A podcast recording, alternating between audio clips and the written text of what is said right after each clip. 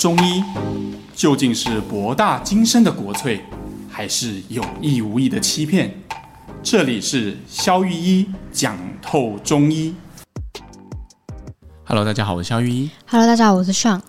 今天的那个要来跟肖玉一聊一个主题，嗯、是有关于大家很喜欢听的心理主题。那这个心理主题也蛮特别的，就是反正我们就聊，然后让大家一起听，看看会不会有很多共鸣。这样子，就是关于陪伴的这件事情。嗯。对，然后会想要跟萧御医聊这个主题，原因是因为最近看一些网络上的文章啦，或者是一些大家贴文，那、嗯、很多人都会觉得说啊，明明身边有很多的朋友，那为什么还是常常会感到有孤独感？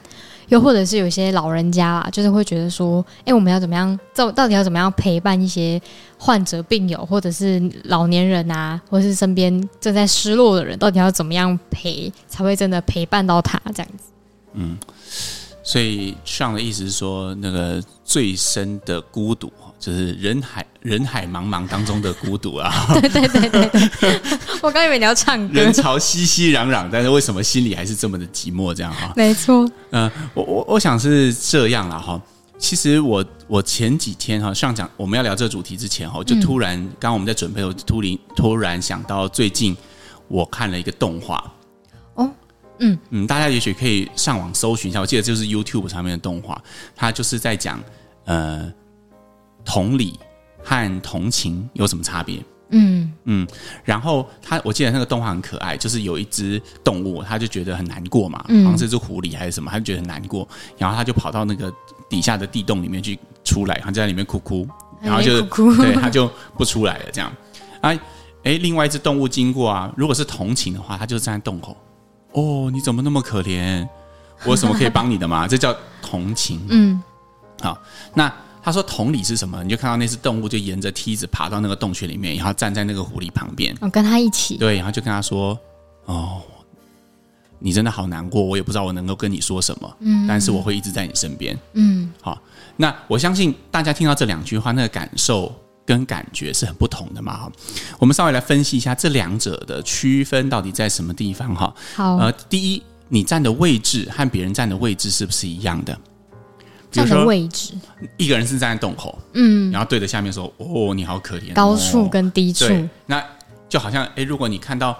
哎，某个我记得在长辈的赖群组里面，很常出现这种讯息嘛。好，某个某个农产品小农需要赞助啊，或什么，哦、对，然后就发转发嘛，然后就说，哎，我们可以赞助，然后大家就说，哦，我要捐钱，我要捐钱，然后什么这样子怎么样？那我觉得其实这个没有不好，我要先说我没有觉得这样不好，我只是说我觉得这是同情，不是同理。嗯，好，因为从几个点看，你觉得你有资源，你觉得你可以帮到对方，嗯，那这个东西。它是一种贡献，是一种对社会弱势的贡献，但它不是同理。哦，它就是有点像是呃，因为我有，时候我给你的感觉。就像现在全世界每天都在往非洲输送大量的金钱、医疗资源或者是疫苗资源，对，很多资源都往非洲。那我就觉得这个其实也是一种同情，嗯，但是我觉得同情没有不好，只是我们今天就是要想什么是同理。什么是陪伴？而我觉得陪伴其实更像是同理。哦，嗯，你必须深入那个洞穴，然后站在当事者的旁边，跟他一样的高度。他如果窝在那边哭哭，你也跟着窝在他旁边，把手搭在他的肩上。嗯、然后这个时候，你看我刚刚他跟狐狸说什么呢？他说的是：“我不知道要跟你说什么。”对，但是我会一直陪在你身边。嗯，在上面的人会问：“呃，你有什么我可以帮你的吗？”哦，帮帮 我帮你，意为就是我有资源，你很困难，嗯，我有解决方案，但是你没有，我有你需要的东西，所以我可以决定我能不能要不要帮你。哦，有一种就是因为我有你没有，所以我可以给予你的那种感觉。对，但是另外一种状态是你没有给出任何的解决方案。嗯，你看在底下陪伴的那个人会跟狐狸说：“我不知道要跟你说什么。”他甚至也不知道要讲什么来安慰他。对。但是他就说我不知道要跟你说什么，但是我会一直陪在你身边。这是一种多么美好的关系。嗯，好，我我不晓得，我们根据后台资料显示，哈，我们的听众大部分百呃百分之七十以上都是女生，哈。哦，对，没错。所以我们就来举女生会喜欢听的例子，不是喜欢啊，其实没有人喜欢，有共鸣的例子，有共鸣的例子 哈。比如说，呃，大家都失过恋嘛，对吧？哈，嗯，那失恋之后都会找闺蜜诉苦嘛。一定要的啊！对啊，其实找闺蜜诉苦，到底它的有效性到底在哪边呢？哈，发泄情绪。你的男朋友从男朋友变成前男友，啊，也跟你的闺蜜没有半点关系，除非他跟你的闺蜜在一起，那是另外一种故事，好不好？那我们先不谈这个特殊状态，这就狗血了。对对对，我们不是大陆剧哦。所以，如果是正常情况，他帮不上你的忙吧？对。但为什么这样还是有效呢？因为你的闺蜜会让你知道，尽管那个烂男人不要你，这个世界上就是有人知道他解决不了你的问题，但他还是愿意在你身边陪你，嗯，花大把大把的时间、大把大把的金钱陪你混到半夜，喝酒喝到烂醉，然后再送你回家。这世界上就是有人会愿意无私的这样爱你，愿意无私的这样陪伴你，嗯。所以这件事情，这种体验会让你知道，这个世界还有人会爱你，会有还有人会接住你。于是有一天，你会重新找到能量，再重新出发。所以不要小看陪伴，也不要小看同理。他虽然没有给出任何的解决方案，嗯，但是他会让受到陪伴的这个人，受到同理的这个人，充满了重新充满能量，对生命重拾本来应该有的热情。嗯，身边很常人会有很很常会有一些人感一直感觉到自己有孤独感。然后当我们要去陪伴这个人的时候，我们到底要怎么样用什么样的角度去跟？就是怎么样的角度去陪伴他，就是单纯就待在他身边，这样子就够了嘛？哦，我举个例子好了啦，哈，我觉得举例会比较呃明确一点，不然很像在说教。我我分享一个经验哈，因为大家都知道，呃，那个呃呃阿明师，那 个黄医师，他。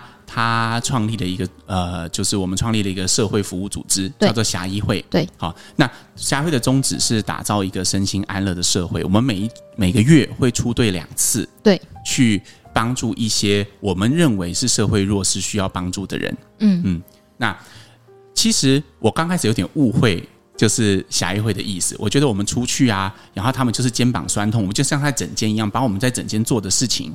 就是啊，搬出去外面做，外面做只是免费不收钱，然后他们是弱势，所以我们不收他们钱，要给他他们实际的帮助。懂。但是后来经过和呃当当地的社工和一些来来的患者的沟通，我们发现其实我们的定向有点问题。哦，怎么说？我举例哈，比如说像我是内科医师，嗯，是。那因为义诊的时候是不能给药的。因为给药的时候会有一些责任归属的问题嘛，如果他吃了不舒服，就很难再找到我们。对，好，所以就不能给药。然后我就觉得很困惑，那我出队要干嘛？这样？哦，确实诶，因为在我旧有的认知里面，我觉得医师就是提供医疗解决方案的，而内科医师的武器就是药。哦，然后当如果内科医师去现场却没有办法开药，开药，那我们到底要干嘛？哦，我还开玩笑的跟。呃，来跟就是来一起出队的学弟说，哎，说我们是化疗嘛，就是那个那个话术的话，化疗。但是后来我觉得，我们可能误解了，或者是小看了化疗的含义。怎么说？其实是这样的，我们之前有在一集节目里面分享过泰戈尔的诗嘛。嗯，对，那就是那一首，他的最后一句啊，当一切都消失的时候，是什么支撑了你？嗯，我觉得一个内科医师总是要扪心自问哈，当你没有药的时候，你剩下什么？哦，在诊间里，有时候我们会觉得，反正开药是一种解脱。当你觉得这个病人已经差不多了，哎，你时间到了，我就跟你说啊啊，我有要掉进去了，好好啊，这样就结束了，就代表这个看诊要结束了。对，好，我哎，我帮你开药，好像就可以解决这个问题了。嗯，我们是多么热衷于提供解决方案呢？嗯，而我们今天的主题不就是关于同理和同情，关于陪伴和建议？哦。建议哦，确实。所以在侠医会，我觉得一个内科医师真正能够提供的就是陪伴。嗯，你现在没有要帮他开药，所以你脑筋不用急着转，你也不用一直看电脑，因为根本没有病历要打。你唯一需要的是，然后也不会被核删。对，你唯一需要做的就是把你所有的专注力，把你全身心的焦点都放在你对面这个人。嗯，如何让他走出去的时候，比他进来的时候多一份对生命的呃把握，跟多一份对生命的热情。嗯。我曾经在出队的时候遇到一个患者跟我说：“哈，我问他，我跟他说，哎呦，你这个糖化血色素已经十三点多了哈。正常的人，对对对。然后他我说，那你有去看吗？他说有啊，拿了一大堆药都没有吃。我说，那你为什么不吃？他说，我下一餐都不知道在哪里，干嘛要控制血糖？哇哦！”他们缺的真的是药物吗？没有，他家里堆积如山的药。然后你知道吗？如果你有一天陷入不幸的境地，我们国家是健保制度的，对，你就算没有缴钱，健保卡也都可以看病，都没有问题，那是国家付的钱。嗯，所以他们缺的不是医疗资源，而是一份对生命的热情。嗯，所以我们要做的是什么呢？透过卫教，甚至刚开始根本不要谈卫教，谈谈他生命的过去的经历，他会让你知道他是什么样的一个人，你会他会感觉到，而我们是从心里真的关心他。嗯，他会收到这个世界上有人在乎他的生命是否延续与否。嗯，而这件事情会重拾他对生命的热情和能量。嗯，那我觉得只要做到这件事，其实医疗反而是后面的事情。一旦他想要了，他自然会去吃这些药。他吃了之后解决问题，他自然会是重拾他自己对人生的一种把握，嗯、会重新把方向盘交到自己手上，他重新把车子开好。我们不需要总是越俎代庖的去帮他握方向盘，帮他踩油门，帮他踩刹车。每一个人，他不应该是一台教练车。哦，懂。不带有目的的相处，其实也是最单纯的相处。对。关于这一点哈，我想分享一个我最喜欢的书，呃，心理这个书籍嘛哈，就我在武志红的书上看到的观点哈、哦。有听众还留言说，希望可以邀请他来上节目，哎，但他有点困难，对，有点 困难。我们可能要去大陆。好，那 OK，呃，他分享过一个叫做马丁布伯的一个呃心理学家，嗯，然后他对。人跟人之间的人际关系做了两种完全截然不同的定义。他说，其实就只有两种人际关系。简单来说，两种人际关系，一种就是我与你，一种就是我与他。我觉得人生可以这样，就是分成两种也蛮好的，就是区分很清晰。好，我们来讲一下什么是我与你。嗯，好，我与你就是说我跟你的相处，就是纯粹因为我想和你相处在一起，哦、我没有带有其他的目的。诶，你会问啦，难道不是都这样吗？没有啊。你逢年过节送老板礼，难道你是我与你吗？他今天如果从这个位置上调到别的地方去之后，你还会再送礼吗？应该是不会送。所以那是我与他嘛？那个他是什么呢？就是你带着一个目的性，你带着因为这个人可以决定你的升迁与否，这个人对你的观感可以决定你的职涯，所以你会送礼。你想要建立这份关系吗？对，或者是。哎，比如说像我和像嗯，可能有点伤感情，就是说，对，这这以下是他讲的，不是我讲的。因为如果我对他不好的话，哈，那他可能下次就不给我录 podcast 嘛。我可没有这样说，故意会让我冷冷场，让我接不下去。所以这个和我们之间的关系也可能类似，介于我与你和我与他之间的一种很微妙的关系哈。那所以我想大家应该已经收到了，然后什么是我与你，什么是我与他？他嗯、那你看同理和。同情最不同的地方，就是其实同情往往带着一部分的自我的一种，呃呃优越感。对，我有资源。建议者，我们刚刚说建议和陪伴嘛。对，建议是给出解决方案。嗯，比如说男女朋友相处，男生最喜欢，因为女生在抱怨一件他公司的事情，哦、男生超爱给，男生会做什么？超烦的啊！你就跟你主管说，叭叭叭叭叭叭啊！你就直接反应啊！啊！你在家里讲有用吗？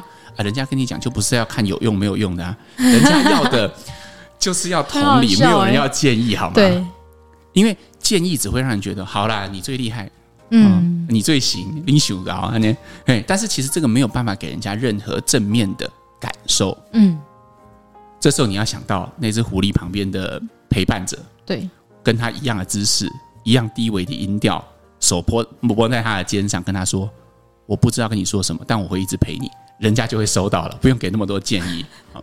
所以，我与你的关系是多么的可贵，就是因为它不带有任何的目的性，包括展示给予陪伴的这个人他的优越。嗯，他好像可以给你是你的人生导师，是你的 tutor，他会不断的给你很多的呃建议，就是他完全是一种不带目的性的陪伴。可是如果没有目的，一个人没有明确的目的，他还愿意花他人生最重要的资源，就是时间。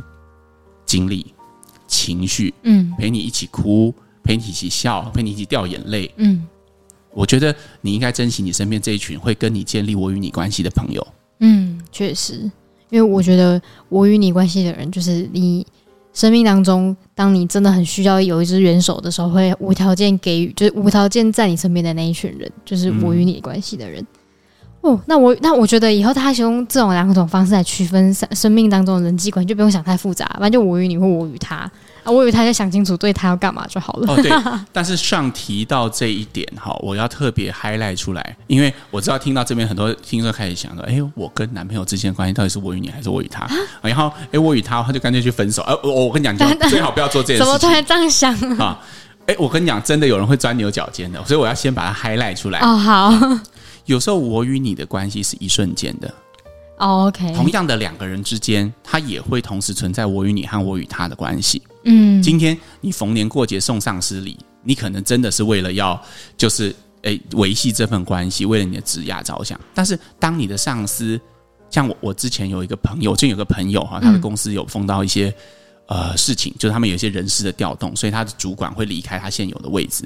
其实主管和下属之间很难是我与你的关系嘛，对，因为总是夹杂着一些业绩的目标啊，呃，部门的共同目标、啊、KPI 啊，嗯、你有这些东西，怎么可能是我与你的关系？可是就在那个主管要离职的前，他被叫到办公室里面，嗯，那个主管告诉他，他看着他这一年成长了多少，就是他个人成长了多少，然后他觉得为他很感到开心，他真心觉得她是一个很棒的女生，哇。那这个时候，他就重新跟这个主管建立我与你的关系。他的描述是他突然觉得他跟这个主管好亲近，嗯，因为我与你的关系可以突然间拉近两个人之间的距离，而这种东西通常是瞬间的，嗯，它就像你用餐时候的甜点，懂，是一种很棒的体验，但它不会一直不断的持续。所以不要太纠结，为什么你跟周边的人想一想都是我与他的关系啊？我跟父母之间的关系、哦哦、的啊，他请得我，我需要他的资源，所以这也是我与他之间的关系，各取所需哈，也是想交易。跟男朋友之间也是啊，我也是选了一个，其实我不是这么爱，但是这个生活品质会比较稳定，我跟他也是构建我与他之间的关系哈。那上司就不要讲，同事也是不要讲哈。那忽然觉得自己很失败，为什么世界上都没有一个人关心自己？我决定要把那个区分成两条路收回。我听完觉得非常害怕。不需要这样哈，对，你每天我们都在构建各种我与他的关系，这是很正常的。那我与你也可以自己创造。是啊，比如说肖玉一跟你们之间的关系是什么呢？你觉得是我与你吗？没有，我也是要流量啊，对吧？所以他也是这种我与他之间关系。但讲到某些很激动的刹那的时候，比如说像现在，嗯，我真的觉得我没有在 care 什么流量，我就是想要把我自己真的觉得很重要的理念分享出来给你们。他会在某些瞬间。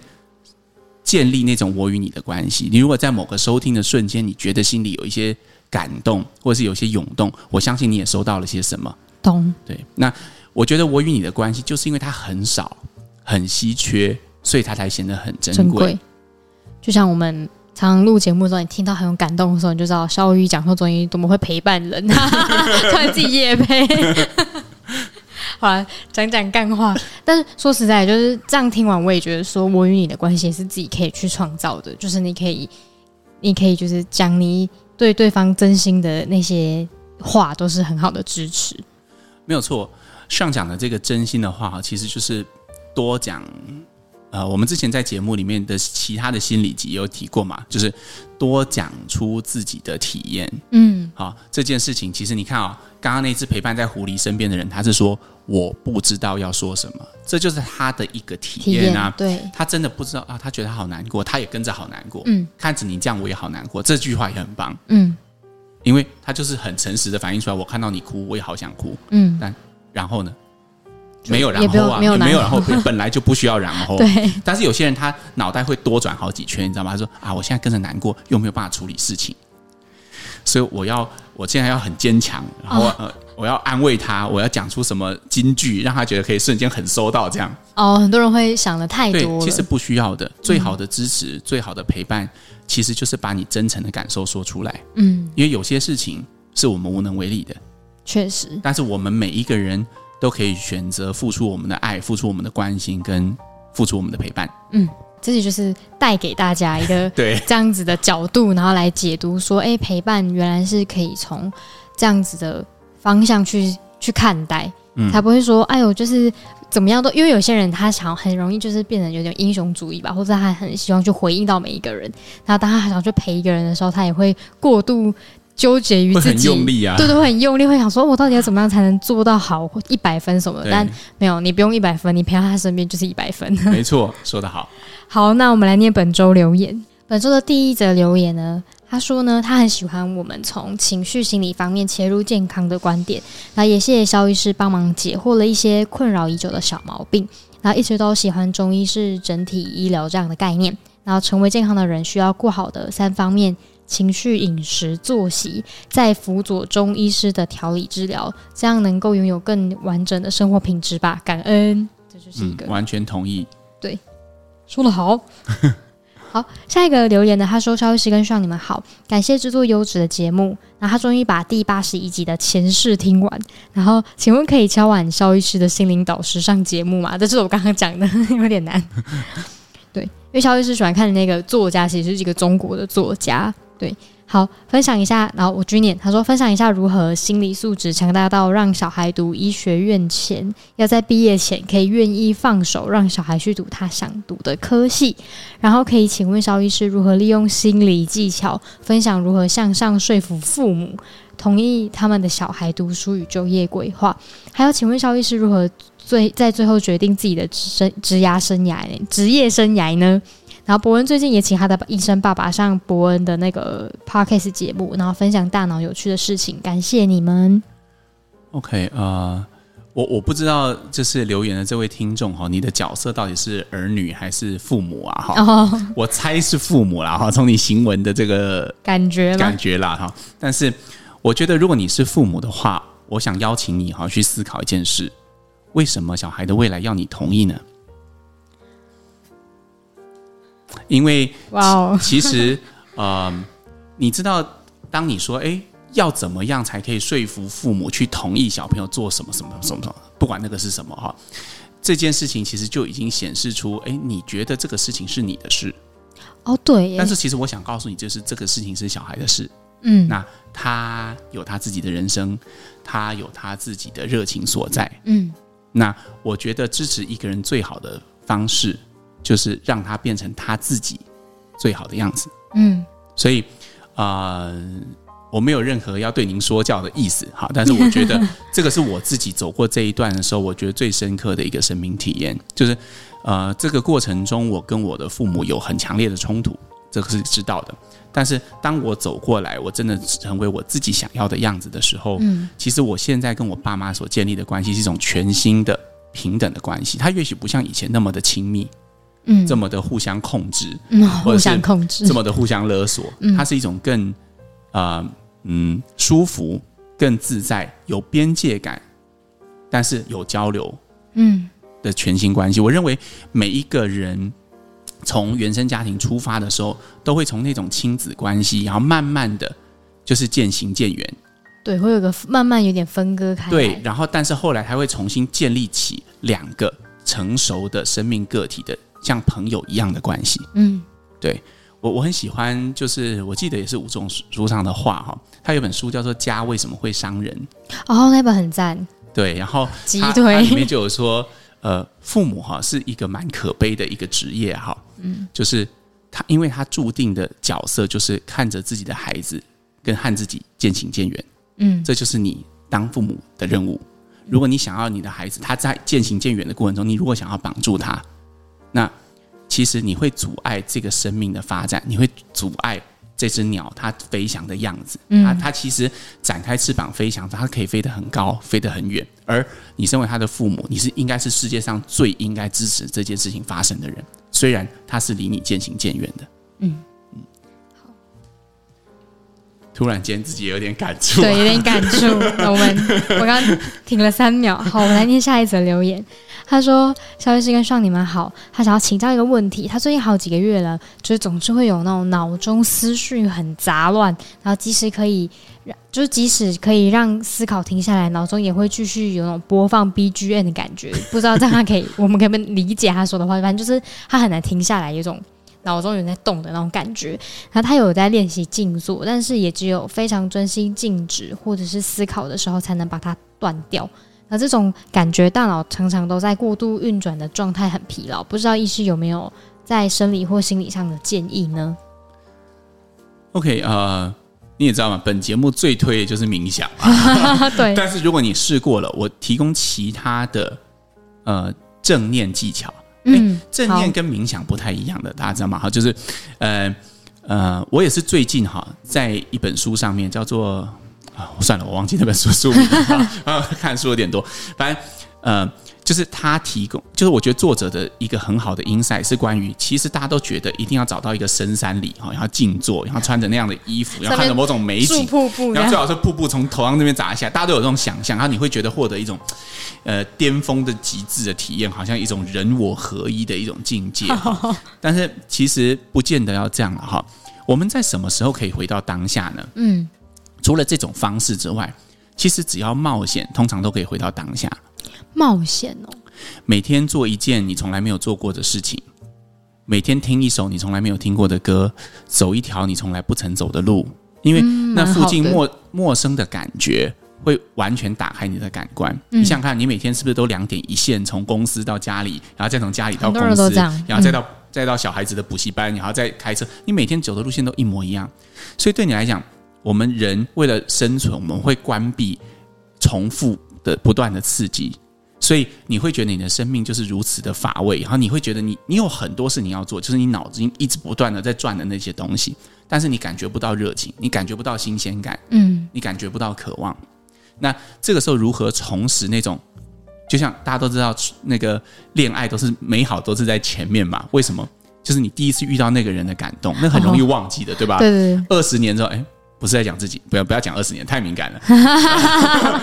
五十年之后，你就会觉得没有什么感觉了啊。有些人七八年，那怎么样一直不断的保持新鲜感？就是每天准备一件他意想不到的惊喜，就觉得啊，这很无聊。就是因为你这种想法，所以你没有办法 重拾新鲜感。这种想法，对对吧？那些有仪式感的事情，不是都很假掰吗？对啊，一束鲜花明天就会谢，一顿晚餐。除了花钱之外，隔天就会出来，这样太恶心了。但是这些东西为什么都能够让两个人之间的距离会变得更近，然后会让我们的人生觉得你会有一种甜蜜、美好、饱满、丰沛、被爱的感觉？嗯，所以我会鼓励这个听众：如果你常常觉得你的呃思绪很乱，然后你觉得诶有一种你没有办法停下来的感觉，试试。如果你觉得冥想对你很困难，试试冒险吧。嗯，好，对啊，哇，我以为在你对你在对我讲话，我觉得嗯还蛮好的，好，好，对啊，就推荐给这位听众，就是可以做一些平常比较不会做的事情，转、嗯、换一下那种脑袋。你会发现，当你做一件，比如说你有点害怕的事情，比如你是高空弹跳，哦、我相信在那一瞬间，欸、什么都不会想，你绝对没有时间在那边想你平常在想的那些事情。对，当你站在那个甲板上往下望的时候，你什么都忘了。没错，没错。然后你知道，恐惧是一个很棒的东西，因为它会告诉你，呃，什么事情很重要，什么事情不重要。哦，在人在恐惧面前浮现的东西，往往就是你觉得最重要的事情。你会把你平常在脑袋里面转的那些，明天你要报告的内容，什么都不复存在。嗯，对，它会浮现的可能就是你最在意的人的脸，你最最关心的事件，对你最喜欢的歌。嗯，对，就是这些。推荐给这位听众。好，我们本周留言就念到这边。好哟，那我们下次再见喽，拜拜，拜拜。